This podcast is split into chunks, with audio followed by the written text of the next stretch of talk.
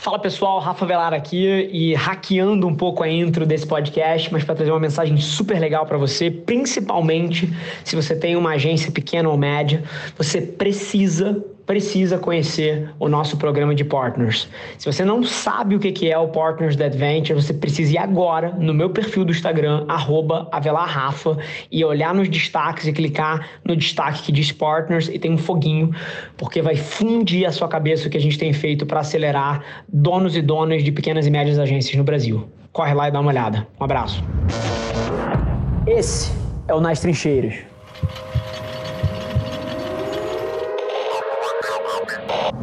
tudo que a gente fizer essa semana, talvez tenha que mudar para a semana seguinte, a gente tem que reagir a alguma coisa que acontecer. Cara, tá bombando uma conversa sobre alguma coisa, a gente precisa entrar. Então, a hora que você entende isso, você começa a lidar um pouco melhor com, a, com as eternas mudanças que a gente precisa trazer. E mais do que isso, tudo que a gente fizer em termos de comunicação é, é sobre atrair as pessoas e não forçar a nossa mensagem para elas, né?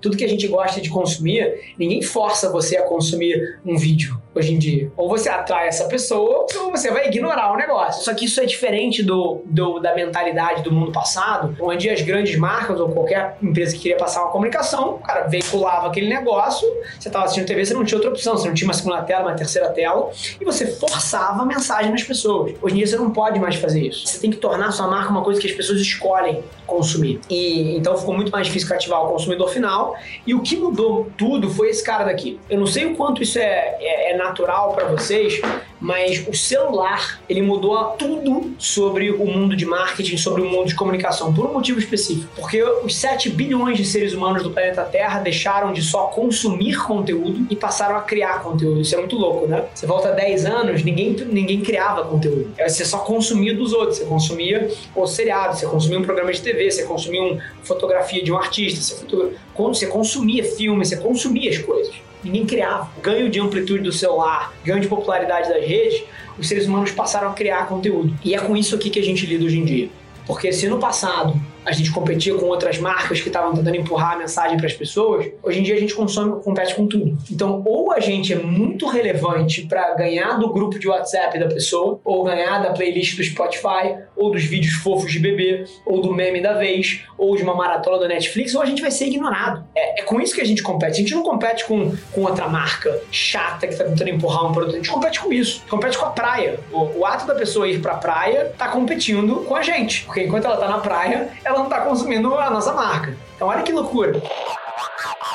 Tudo virou sobre atenção. E nesse mundo as pessoas estão distraídas, exigentes, seletivas, todo mundo sabe disso. Nessa batalha pela atenção das pessoas, a gente tem dois ambientes muito únicos. Um é o que eu sempre chamei de ponto de entrada e o outro é um ponto de imersão. Para a gente fazer marketing em 2021, a gente tem que ser quase um antropólogo. Você tem que entender da cabeça das pessoas.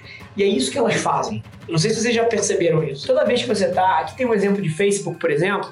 Mas toda vez que você tá no Instagram, no feed aqui, você tá escaneando. Você tá assim, né? Isso aqui você tá escaneando, você não tá prestando atenção nada, você tá escaneando. Até que você pega e alguma coisa te chama atenção e você para para consumir alguma coisa. Então, isso é uma maneira de, de, de chamar atenção e você vai consumir esse conteúdo aqui da vez. Ou você pode clicar, né? Se você está num, num, feed um pouco diferente, num YouTube ou num, num Facebook Watch, alguma coisa, você tem que clicar para ir para a imersão. Então, esses dois cenários, eles exigem estratégias muito diferentes, que é como é que você para o consumidor e convida ele a consumir o que você tem a dizer.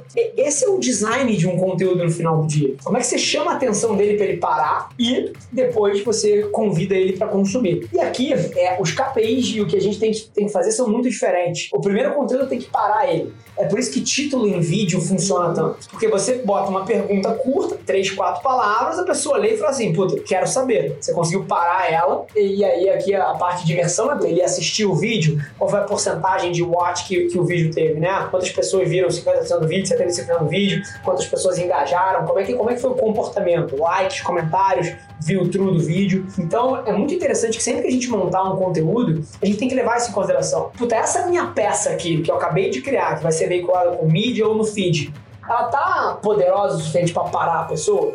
E uma vez que ela pare, puta, isso vai é, gerar um comportamento desejado, vai ser relevante para ela, para que ela compartilhe, curta, ou então assista tudo. E isso é o design do conteúdo no final do dia. Então, por exemplo, o motivo que eu crio o conteúdo tão rápido é porque eu parto daqui. Cara, o que, que precisa fazer para parar o cara? Puta, faz mais assim, cara, e tem que ser relevante. Então, esse tipo de frame ajuda a gente a ter muita velocidade. E além disso, é curioso porque os comportamentos, hoje em dia isso é um pouco mais claro, mas eles estão evoluindo. Porque antigamente você tinha tudo cronológico, né? Hoje em dia você tem tudo personalizado. Então, na hora que você respeita a atenção das pessoas dessa maneira e você foca, por exemplo, em parar o cara, maravilha, mas depois foca que ele se comporte dando like, compartilhando, vendo tudo, você está favorecendo esse novo modelo que são os feeds personalizados. Porque o seu alcance é uma função de quanto engajamento você tem, de quanto consumo você está tendo no seu conteúdo. Antigamente não, antigamente era, cara, porra, eu tenho que estar sempre no topo porque é tudo cronológico. Hoje em dia, e, e até um ano atrás, até o Stories ainda era cronológico, não sei se vocês lembram. É, hoje em dia é 100%. Cara, tem pessoas que eu sigo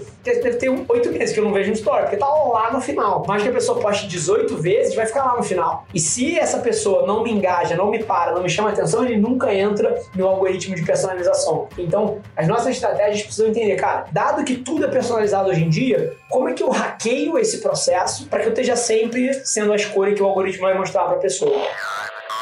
Esse foi mais um episódio da nossa experiência em áudio. E como eu já falei, eu adoraria saber que você está gostando do que a gente está compartilhando por aqui. Então não esquece, se você está tirando valor desse conteúdo, ia significar o um mundo para mim, que você tirasse um print da sua tela, postasse no Stories me marcando e aproveita para ir na sua plataforma favorita também e deixar um rating de cinco estrelas e um comentário lá, ajudando a gente a construir essa comunidade tão vibrante que move o Brasil para frente através do empreendedorismo e que fala desse Brasil que dá certo. É um prazer ter vocês comigo e a gente se no próximo episódio do podcast.